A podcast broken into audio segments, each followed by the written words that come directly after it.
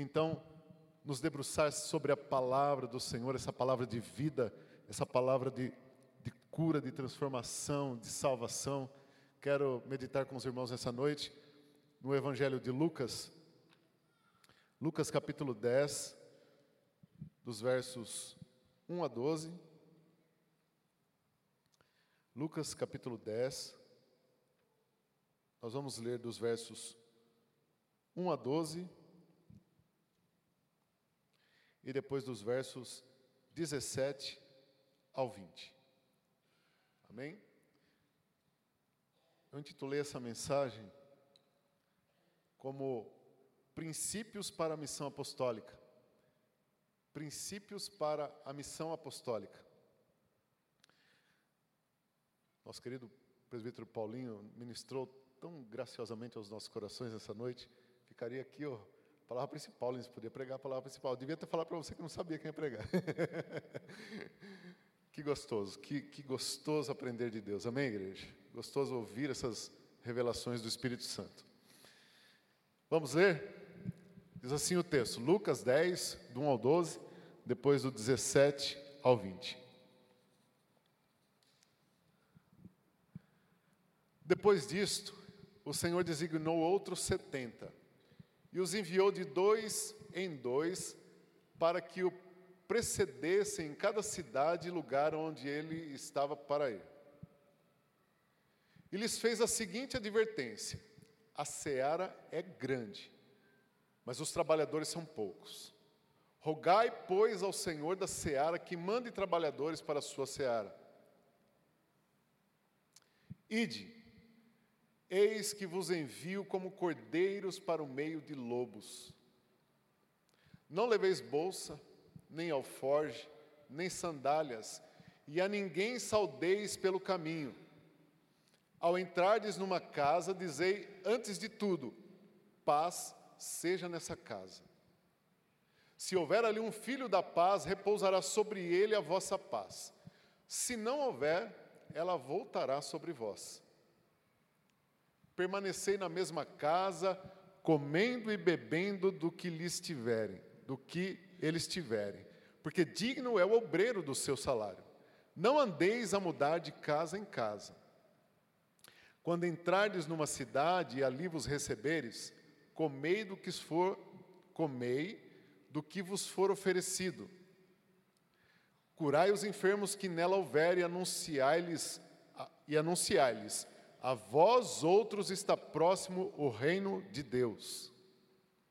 Quando, porém, entrardes numa cidade e não vos receberem, saia pelas ruas e clamai: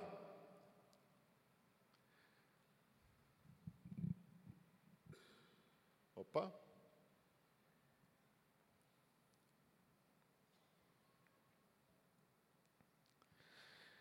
E clamai: A vós outros está próximo o reino de Deus.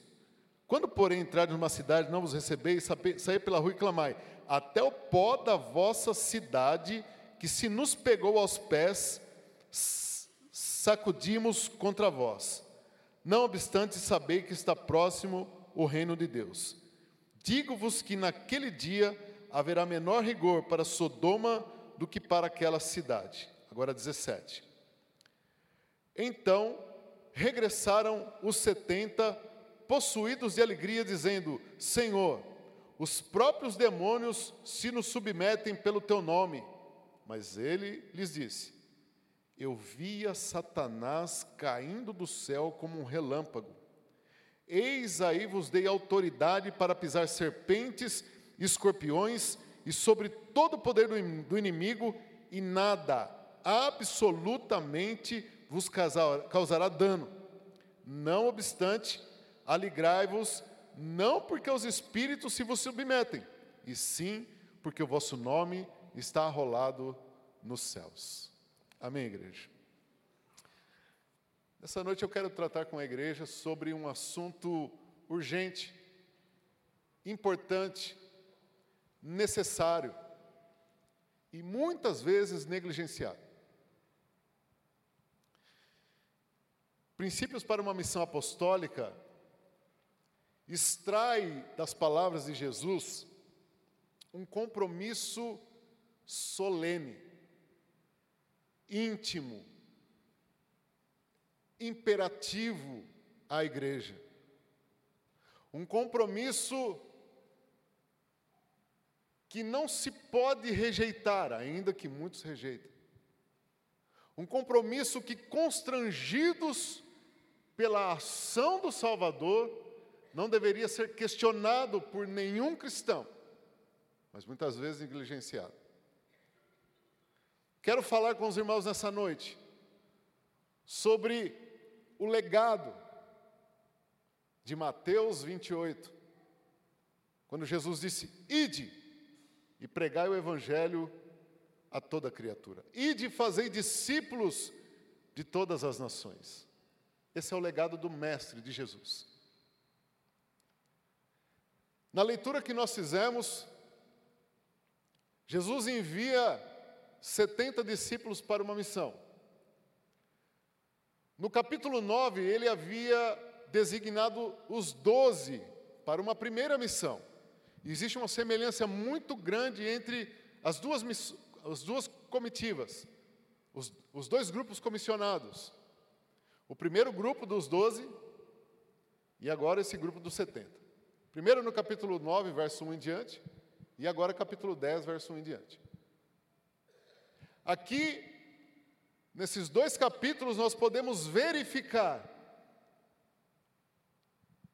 o primeiro envio de Jesus, ou a primeira comissão no início da igreja cristã, no embrião da igreja, no início dessa era da nova aliança, nós podemos ver no capítulo 9 o primeiro envio de um grupo de discípulos saindo para evangelizar. É interessante que Jesus ele vem à terra com uma missão, que é anunciar as boas novas de salvação a toda criatura. Agora então as boas novas de salvação, ela é estendida a todos os homens, espalhados por toda a terra. E Jesus ele vem então cumprir essa promessa do Pai, que é desde a antiguidade. E para fazer isso, Jesus lança a mão de um de uma maneira ou lança a mão de um, de um artifício muito conhecido entre os rabinos, que é o discipulado.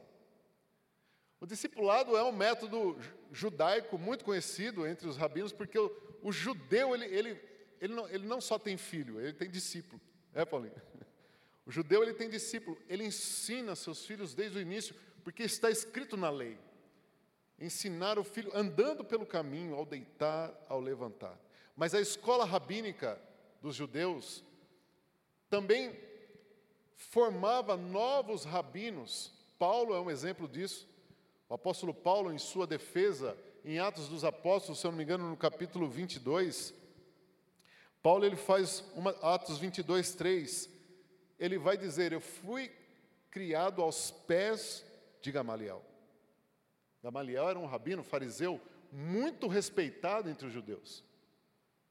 Então, Jesus ele lança a mão do discipulado para poder expandir, para poder levar a sua missão aos quatro cantos da terra. Foi um método que Jesus usou para então disseminar, para poder ganhar proporção e levar então a sua mensagem ao mundo. E ele começa a fazer isso. Primeiro ele chama doze homens.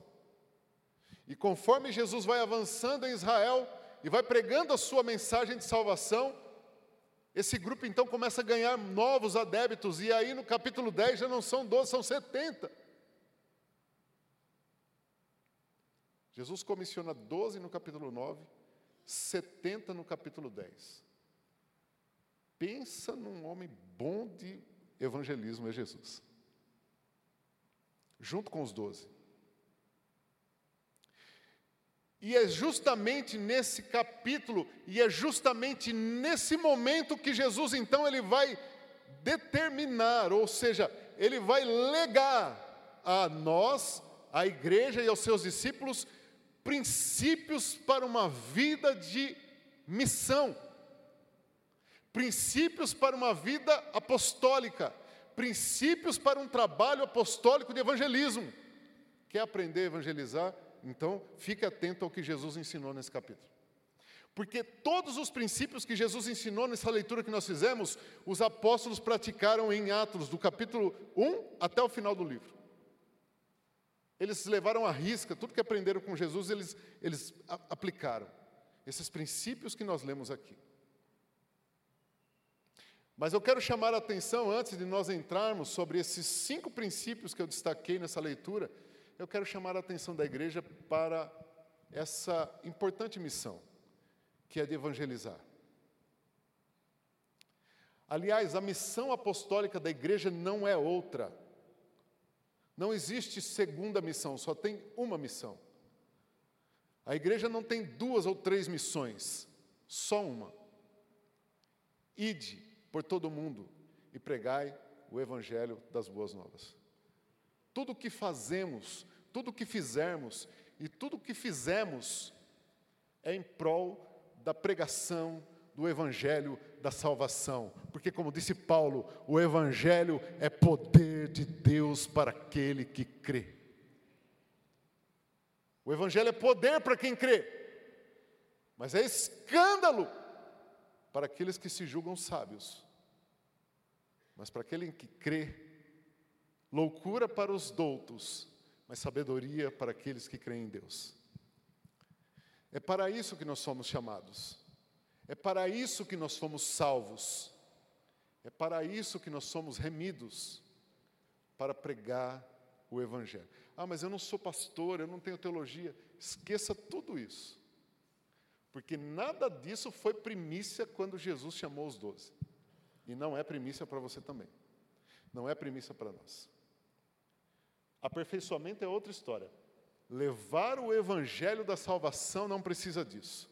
Jesus, quando designou os doze, disse assim: em Mateus ele vai dizer: de graça recebeste, de graça dai.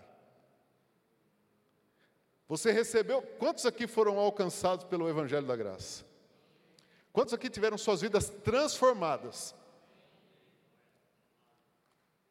E eu tenho certeza que se eu perguntar aqui, a maioria foi alcançado pelo simples evangelho da salvação.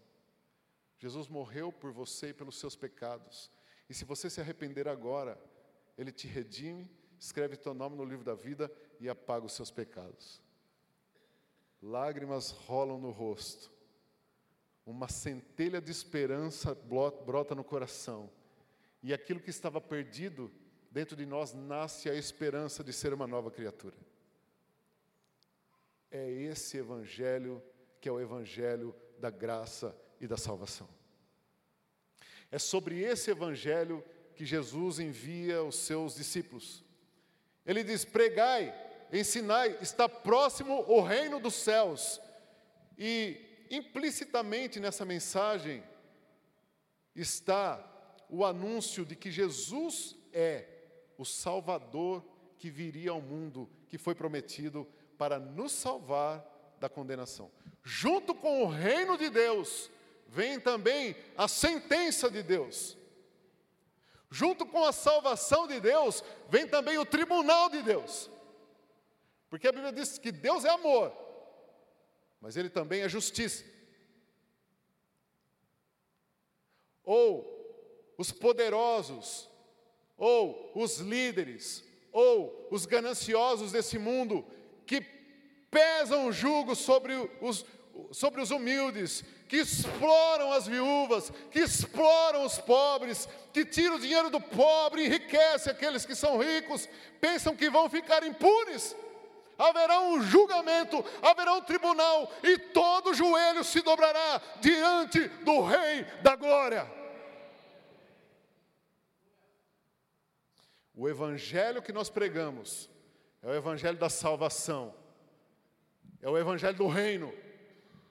Mas de garupa vem o dia da condenação do ímpio, o dia da condenação daqueles que usaram e rejeitaram o Rei da Glória. É esse evangelho, é essa mensagem que Jesus colocou no seu lábio, no meu lábio, nos nossos lábios, para nós sairmos e anunciarmos boas novas de salvação a todo aquele que nele crê. Então Jesus chama os 70, que agora já são 70, e ele então dá a eles princípios de evangelismo. Jesus é muito organizado, sábio, e ele veio sabendo o que tinha que fazer. E ele estabelece então princípios para isso. Vamos ver? Primeiro princípio.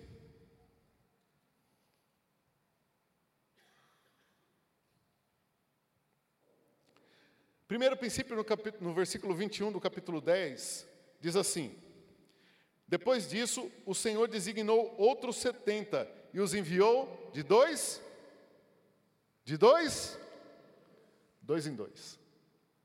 Jesus aqui ele aplica uma verdade bíblica, porque tudo que Jesus fez estava baseado na Bíblia, ou estava baseado na palavra de Deus, que até então o mundo conhecia, que era, que era a lei, e os profetas. Jesus aqui ensina os discípulos irem de dois em dois. Aí lá em Atos nós vamos ver Paulo e Silas, nós vamos ver Paulo e Barnabé, nós sempre vamos ver os discípulos andando juntos, porque era um princípio que eles aprenderam com Cristo. Sempre evangelizar de dois em dois. E por que é que Jesus ensinou esse princípio então? E por que é que nós, como igreja, precisamos aprender esse princípio? Porque Eclesiastes vai nos dizer as vantagens de andar de dois em dois. Abra sua Bíblia comigo em Eclesiastes capítulo 4, do versículo 9 ao 12. Jesus tira esse princípio da palavra de Deus, da lei de Deus.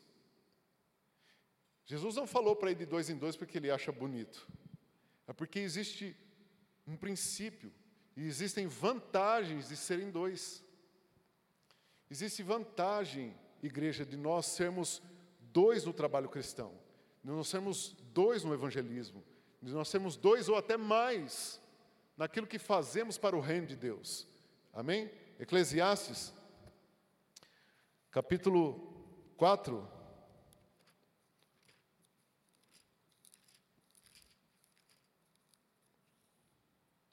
dos versos 9 ao 12. Olha o que diz o texto. Melhor é serem dois do que um, porque tem melhor paga do seu trabalho. Porque se cair um, levanta o companheiro. Ai, porém, do que estiver só, pois caindo não haverá quem o levante. Também se dois dormirem juntos, eles se aquentarão. Mas um só, como se aquentará? Se alguém quiser prevalecer contra um, os dois lhe resistirão. O cordão de três dobras não se arrebenta com facilidade. Então, vamos lá. Primeiro, primeira vantagem de ser dois. A primeira vantagem de ser dois aqui no texto é que o resultado do trabalho é maior. Eu alcanço um resultado maior. Eu alcanço é, uma uma proporção maior daquilo que faço. Nós conhecemos muito bem o trabalho de evangelismo aqui como trabalho de célula, sim ou não? Nós conhecemos aqui como trabalho de célula. E nós conhecemos nessa estrutura de célula líder com líder. Não é à toa. Né? Porque é melhor ser dois do que um. Melhor é ser dois. E ele continua versos 10 e 11. Porque no verso 10 ele diz assim: Se cair, um levanta o companheiro. No verso 11, também se dois dormirem juntos, eles se aquentarão. Obviamente que nós vamos entender aqui que sendo dois, se um cai, tem o outro para levantar. E como é bom, irmãos, quando nós damos nossas tropeçadas, porque nós damos, né, Didi? Quem aqui nunca tropeçou, que atire a primeira pedra. Na nossa caminhada cristã e nosso trabalho evangelístico, eu quero abrir um parênteses aqui para voltar a falar sobre a nossa missão. Veja que essa mensagem é para os de dentro, não para os de fora. Amém, igreja? Essa mensagem nessa noite é para os de dentro, não para os de fora. Fecha o parênteses. No nosso trabalho cristão, na nossa missão apostólica, que é de levar o Evangelho, que não pode ser rejeitado pelo constrangimento do amor que nos foi concedido. Então eu faço por amor, eu evangelizo por amor. Nesse nosso trabalho cristão, às vezes nós damos tropeçadas. Às vezes, por falta de organização de agenda, eu, eu vou faltar no dia do evangelismo. Mas eu tenho meu companheiro, que vai me render, vai me ajudar. Às vezes eu não estou bem, às vezes eu estou precisando ouvir uma palavra, mas sendo só, como eu vou conseguir superar isso? Ah, eu tenho a célula, eu tenho um grupo de evangelismo, eu tenho, eu tenho um grupo que eu, que, eu, que eu evangelizo. Poxa, mas como é que eu vou lá porque hoje eu não estou bem? Sozinho? Fica difícil. Mas dois, um levanta o outro. Ah, hoje eu não estou muito legal, minha fé está bem fraca, eu vou falar a verdade, hoje minha fé está bem fria. O outro vem e aquece o nosso coração com uma palavra de motivação, com uma palavra de fé, com a palavra do Espírito, e aquela centelha ela levanta de novo, ela acende de novo. É por isso que é importante ser dois no reino de Deus. Nós temos que ter amigos na igreja. Nós temos que ser amigos na igreja. Eu vou contar uma história aqui que eu já contei várias vezes, mas ajuda a corroborar aquilo que eu estou dizendo. Os porcos espinhos estavam morrendo numa era glacial. Quem já ouviu essa história? Então você vai ouvir de novo. Os porcos espinhos na era glacial, né, na era do gelo, estavam morrendo. E aí eles começaram a, a, a levaram a reclamação para o porco espinho mor. Ele falou: está todo mundo morrendo. O que, que nós vamos fazer? Aí um sábio lá, um rabino entre eles, levantou e disse assim: Bom, nós precisamos juntar todo mundo, que aí um aquece o outro. Aí ele falou, boa ideia. Convocaram uma reunião e o orador dos porcos espinhos falou assim, gente, nós precisamos juntar, nós estamos ficando separados, vai morrer. Se a gente se juntar, um aquece o outro e a gente para de morrer. Gostaram da ideia, fizeram uma reunião dos porcos espinhos, começaram a se juntar e viver em comunidade. Demorou muito, começou a reclamação de novo, eles começaram a separar e começaram a morrer de novo. Aí chegou de novo a reclamação, ó, voltou a morrer. Estatística tinha baixado, agora voltou de novo, né? A mortalidade aumentou de novo. Aí foram perguntar para eles lá no meio do povo: o que está acontecendo? Por que, que vocês estão vivendo longe um do outro? Porque eu não aguento o espinho daquele carnudo, daquele, daquele gordinho lá. Aquele porco espinho, além, de, além dele ocupar muito espaço, ele ainda fica me machucando. Ah, o problema é daquele outro lá, que é muito grande. O espinho dele machuca a minha cabeça. Eu não quero ficar perto dele. Aí nova reunião foi convocada. O rabino dos porcos espinhos disse assim: gente, se nós não aprendermos a tolerar o espinho uns dos outros, nós vamos morrer. Eles entenderam a mensagem e acabou a mortandade entre eles. Nós somos a igreja de Cristo, nós vamos morar no céu juntos, amém? Se nós não aprendermos a nos tolerar aqui, que dirá no céu? Se eu não conseguir chamar um irmão que é diferente, que pensa diferente de mim, para tomar um café na minha casa, porque ele veste de um jeito ou veste do outro, porque ele pensa de um jeito, pensa do outro, porque ele, enfim, e dirá no céu. Tem uma musiquinha muito bacana que a gente cantava na igreja quando eu me converti, que ela faz tanto sentido. Eu preciso de você, você precisa de mim, nós precisamos de Cristo até o fim, sem cessar, sem, sem temer, sem temer e sem chorar. Nós precisamos um dos outros. Existe vantagem em ser dois, igreja. Quando um cai, o outro levanta. Nós somos igreja para consolar um ao outro. Nós somos igreja para ajudar um ao outro. Nós somos igreja para trabalhar um ao lado do outro. É por isso que nós somos a igreja de Cristo. E Deus nos capacitou com atributos que nos ajudam a suportar a fraqueza uns dos outros. Existe vantagem em ser dois, amém, igreja? E verso 12: Provérbios 4, verso 12, conclui dizendo assim: Se alguém quiser prevalecer contra um, os dois lhe resistirão. Tinha um, tinha um, um líder lá na empresa que ele falava assim: quando, quando ele tinha um subordinado lá que estava pisando na bola, que tava, não estava né, não tava jogando no time, ele chamava o camarada e falava assim: Ô Fulano, cara, você joga muito bem no nosso time, você é artilheiro, só que, meu, o gol é para lá, não é para cá. Você está chutando contra. Pegou aí? Irmãos, nós jogamos no mesmo time. Nós somos da mesma família. Nós somos da mesma igreja. Problemas internos nós resolvemos internamente, mas nós estamos chutando para o mesmo lado. Nós somos do céu, nós somos da glória. Nós falamos bem do reino de Deus, nós falamos bem da graça de Deus, nós falamos bem do evangelho de Cristo, nós falamos bem da comunidade da fé. Porque o gol é para lá. O gol é para lá. Amém, igreja? Um defende o outro. Nós precisamos defender os nossos irmãos. Nós precisamos lutar pelos nossos irmãos. Irmão, irmão mesmo, tá? Irmão, irmão. Irmão. Vocês sabem do que eu estou falando. Crente.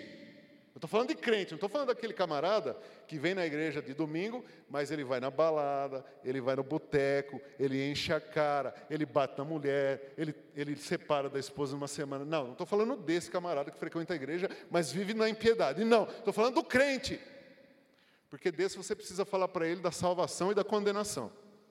Estou falando do cristão transformado, nascido de novo, que renunciou ao pecado, que mudou de vida, que dá bom testemunho da palavra de Deus, que ama a palavra de Deus. Esse a gente defende. Ah, estão falando mal do. Não, não, não, peraí, você não sabe o que você está falando desse irmão, não. Esse, não, eu conheço ele, esse camarada é íntegro. Não, ah, mas ele fez. Não, você está falando que você não sabe. Eu conheço esse irmão, eu conheço essa irmã, eu conheço essa família. Não é isso que você está falando, isso é falso testemunho.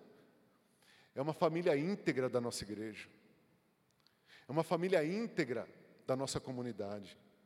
Não, não, não. Ó, eu vou dizer para você que realmente ele é um pouco difícil de lidar, mas ele é íntegro, ele é santo, ele é parte da noiva de Cristo. Amém, igreja?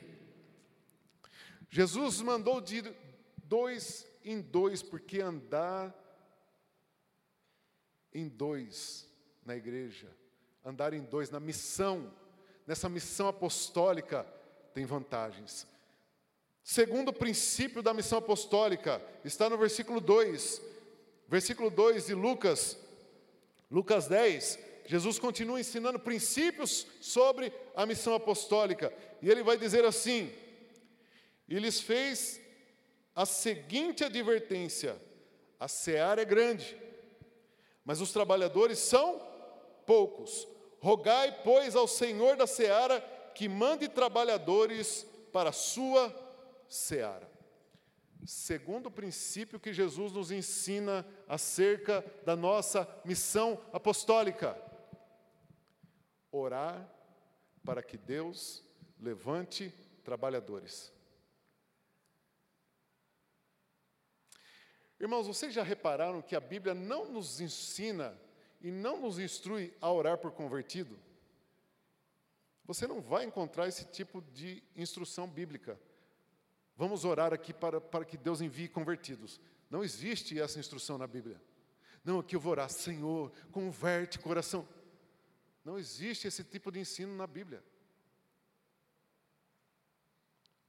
Sabe por quê, meus irmãos? Porque a conversão do coração, ela se dá pelo contato com o Evangelho.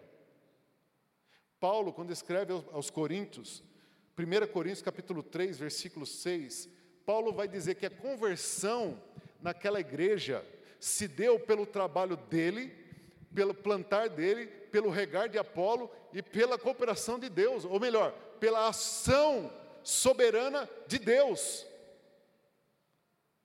Paulo está dizendo em outras palavras: eu plantei. Apolo 2 regou. Deus foi lá e cresceu. aonde tem alguém que trabalha, aonde tem alguém que rega, aonde tem alguém que planta, Deus vai e faz crescer. Porque Deus levantou a igreja para anunciar o evangelho da graça. Aonde não chega o evangelho da graça pelo trabalho cristão, não há conversão. Não há conversão aonde não tem trabalho cristão.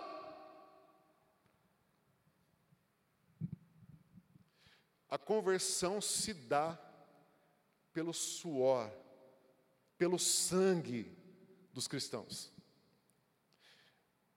Os homens vão se render ao Evangelho quando aqueles que são comissionados a pregar o Evangelho forem até eles.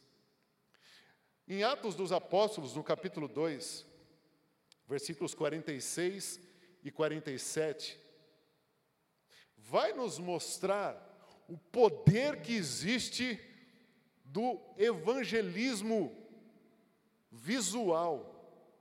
Sabe o que é o evangelismo visual? Quando alguém observa a sua vida cristã. Quando alguém vê como você é crente. Existe um poder tão grande nisso, que a Bíblia diz assim: diariamente perseveravam unânimes no templo, partiam o pão de casa em casa e tomavam as suas refeições com alegria e singeleza de coração. Louvando a Deus, olha a vida desses irmãos, olha a vida deles. Louvando a Deus e contando com a simpatia de todo o povo. Enquanto isso, acrescentava-lhes o Senhor, dia a dia, os que iam sendo. As pessoas se convertem de ver a sua vida cristã, de ver a sua comunhão cristã, de ver a sua célula cristã. As pessoas se convertem de ver o comportamento da igreja na sociedade. Se nós dermos o testemunho da qual a palavra de Deus fez e transformou as nossas vidas, as pessoas vão se converter só de ver o poder da transformação do Evangelho em nossas vidas. Que dirá se nós então sairmos para evangelizar?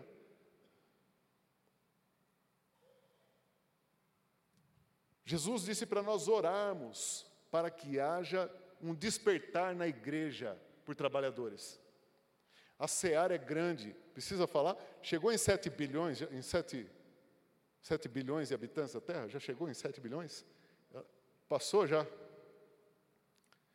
A última estatística que eu vi estava beirando 7 bilhões. Então a seara é bem grande. Bem grande.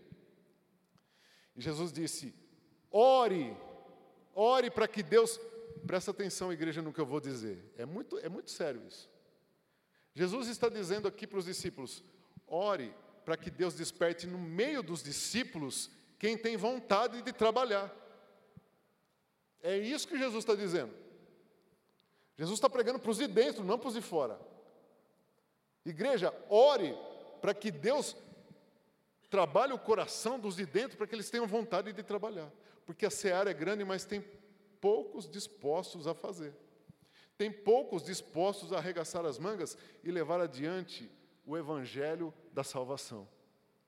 É a grande verdade do evangelho aqui.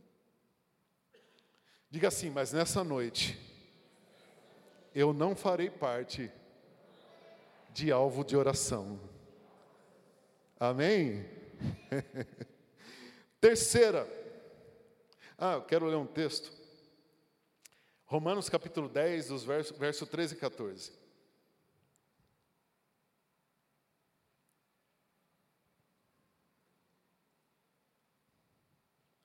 Olha o que diz o apóstolo Paulo para fortalecer essa ideia da nossa missão. Paulo diz assim: porque todo aquele que invocar o nome do Senhor será salvo. Então as pessoas serão salvas por conhecer a Cristo e invocá-lo como Senhor. Como, porém, invocarão aqueles que não creram? Pega o raciocínio. Como invocarão aqueles que não creram? Igreja, eu não estou dizendo que a gente não precisa mais ou não deve orar pelos nossos parentes e amigos, não, não é isso que eu estou dizendo. Eu estou dizendo que orar por conversão, sem fazer parte da missão, não traz resultado. É isso que eu estou dizendo. Nós devemos orar, sim, por nossas famílias, para que Deus os alcance, mas Deus sempre vai usar alguém para alcançá-lo. Não anjo, porque não foi aos anjos que Deus designou a tarefa, não comissionou a tarefa de evangelizar. É por isso que Paulo vai dizer: Como, porém, invocarão aqueles que não creram? E como crerão naquele de quem nada ouviram? E como ouvirão se não há quem pregue? Como os ímpios, como aqueles que estão indo para o inferno vão ouvir se não tem ninguém que pregue a eles? É por isso que nós temos que orar para que Deus levante em, nos quatro cantos da terra pessoas dispostas a pagar o preço para levar a boa nova do Evangelho e da salvação. Amém, igreja? Terceiro princípio que Jesus ensina nessa passagem que nós lemos e que fala a nós, está no versículo 3 do capítulo 10. Ide, eis que vos envio como cordeiros para o meio de lobos. Aí muitos vão dizer, é por isso que eu não vou. É por isso que eu não vou, eu fico mais seguro aqui. Jesus nunca enganou ninguém. Jesus nunca enganou a igreja. Meus irmãos, o Brasil é um país excepcional para se pregar e se viver o Evangelho. Na verdade, as democracias são muito pró-Evangelho. Ainda que se levante aqui ou ali uma perseguiçãozinha, mas nem se compara, nem de longe se compara com as perseguições que os nossos irmãos enfrentam nos países totalitários, nos países árabes. Nem de longe se compara. Eu gostaria algum dia de poder ouvir o, aqui é,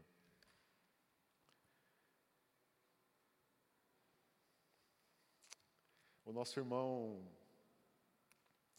Poxa vida, fugiu o nome dele. Calil, meu Deus do céu. Ô Calil, me perdoa, rapaz. Eu estava com o Yuri na ponta da língua aqui. Um nome difícil também, não, Calil?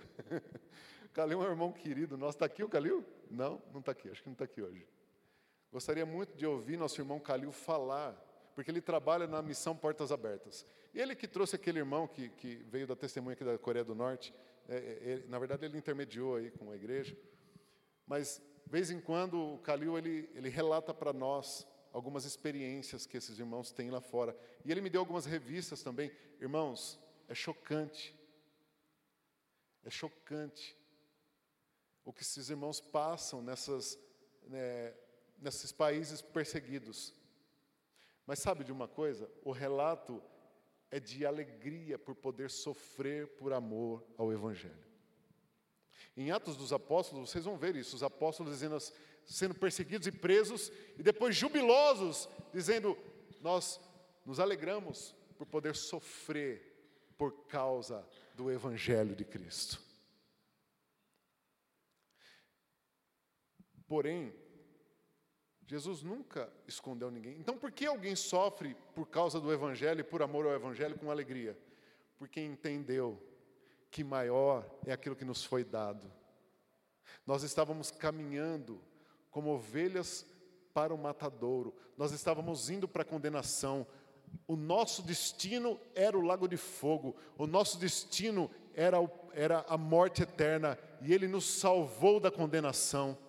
E o que pode me separar desse amor? Nada. Paulo diz: nem a morte, nada pode me separar desse amor. Nada. É por isso que aqueles que entendem isso, aqueles que entendem aquilo que Cristo fez por cada um de nós, estão dispostos a ir até a morte, por amor ao Evangelho da Graça. Mas nós estamos no Brasil, fique tranquilo. Mas isso não significa que não haverá perseguição. Isso não significa que nós não vamos sofrer perseguição na família, no trabalho, na escola. Nós vamos sofrer perseguição. Sim. Nós vamos ser perseguidos por pregar o evangelho da salvação. Nós vamos ser perseguidos por dizer para um homossexual que a vida dele é uma vida de pecado e ele vai para o inferno se ele continuar desse jeito. Doa quem doer. espante quem quiser. Cause espanto em quem achar que deve, mas é a palavra de Deus, é a palavra do Salvador, foi Ele quem disse, é Ele quem nos ensinou, e nós testificamos que é assim. O bígamo, se continuar na vida de bigamia, vai para o inferno. Mas Jesus disse: Filho, me dá teu coração, deixe essa vida de pecado, entregue sua vida a Cristo, e tenha o seu nome escrito no livro da vida. Nós vamos sofrer perseguição. Os apóstolos sofreram perseguição, foram martirizados por amor ao Evangelho de Cristo. Mas aqueles que entendem, fazem com alegria. Quarta, quarto princípio, estamos acabando, só tem cinco. Quarto princípio que Jesus ensina aqui, está no versículo 5. Versículo 5 diz assim: ao entrares numa casa, dizei antes de tudo: paz seja nessa casa. Meus irmãos, os próximos versos aqui, Jesus vai dizer que o evangelho deve ser pregado na casa. Jesus estabeleceu a casa como o núcleo da expansão do evangelho. Ele disse: chegue numa casa uma casa de paz, ele vai dizer assim: se houver ali um filho da paz, a paz repousará sobre ele. Jesus estabelece uma casa, o lugar onde os discípulos deveriam ficar e dali evangelizar a cidade. O núcleo do evangelismo é a casa, porque é na casa que o evangelho ganha maior proporção. São nos lares, e assim acontece em Atos dos Apóstolos, é na casa. Onde há uma casa de paz, o Evangelho chega. Onde há uma casa de paz, o Evangelho é propagado. É numa casa de paz. Mas é interessante que Jesus vai falar sobre o um anfitrião. Jesus diz assim: se houver ali um filho da paz, todo aquele que abre a sua casa para o Evangelho é filho da paz, porque abre a casa para a pregação do Evangelho da paz. Porém, existe um segundo grupo. Ele diz: aquele que não, que não é filho da paz, ele, ele re, rejeita o Evangelho. E sabe, Jesus deu uma instrução aos discípulos aqui, nós lemos. Se você chegar em algum lugar, numa cidade, e não houver ali um filho da paz, ó, sacuda o pó da sandália e ainda proclame, proclame, haverá juízo sobre esse lugar. Haverá menor rigor sobre Sodoma do que sobre aquele lugar que rejeitou o evangelho da paz. Isso é muito sério, igreja, presta atenção aqui. Se nós pregamos o Evangelho como comissionados apostólicos do Senhor, levamos o Evangelho da paz, levamos o Evangelho da graça, e somos rejeitados, primeiro, nosso sentimento não deve ser é, de frustração e muito menos de tristeza, porque o sangue daquele que rejeitou não está sobre nós, está sobre ele. A nossa missão é pregar, Jesus disse: Ide e pregai o evangelho a toda criatura. Todo aquele que crer e for batizado será salvo. Quem não crê está condenado. Nossa missão é pregar. Algumas pessoas associam a queda moral do Brasil, ou, é, ou essa, essa propagação, ou esse ganho da, da, da baixa moralidade no Brasil, à falta de evangelismo da igreja. Eu não acredito nisso. Nós temos milhares e milhares de igrejas no nosso país. Nós temos dezenas de milhares de canais YouTube, tanta rede social falando do Evangelho de Cristo. Então, minha conclusão é que não existe falta de evangelismo. Existe sim um aumento da rejeição. Não existe falta de evangelização, mas existe uma grande rejeição ao Evangelho. Nós estamos vivendo uma sociedade que está rejeitando o Evangelho. Uma sociedade que ouve o Evangelho, mas rejeita o Evangelho não quer o evangelho da transformação, não quer o evangelho da mudança, não quer o evangelho da salvação, mas quer o evangelho do prazer, quer o evangelho do triunfo, quer o evangelho do me dar, quer o evangelho do que eu vou ganhar. A esses, Jesus disse: condenação. Naquele dia haverá condenação, porque ele vai dizer, verso 16: Ele vai dizer assim: Quem vos der ouvidos, ouve a mim. E quem vos rejeitar, a mim rejeita. Quem, porém, me rejeitar, rejeita aquele que me enviou. Quando alguém rejeita um enviado de Jesus, quando alguém rejeita um discípulo de Jesus, quando alguém rejeita aquele que leva a palavra de Jesus, rejeita o próprio Jesus. É o que ele está dizendo aqui.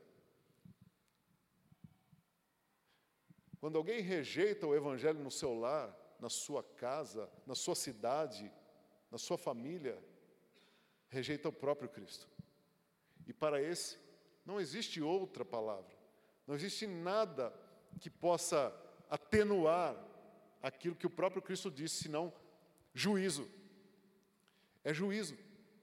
Mas para aqueles que recebem, ele disse, é filho da paz. Esse recebe o evangelho da paz. Esse se torna luz para o mundo. Esse se torna realmente aqueles que vão propagar o evangelho. Aquele que recebe o evangelho na sua casa é filho da paz.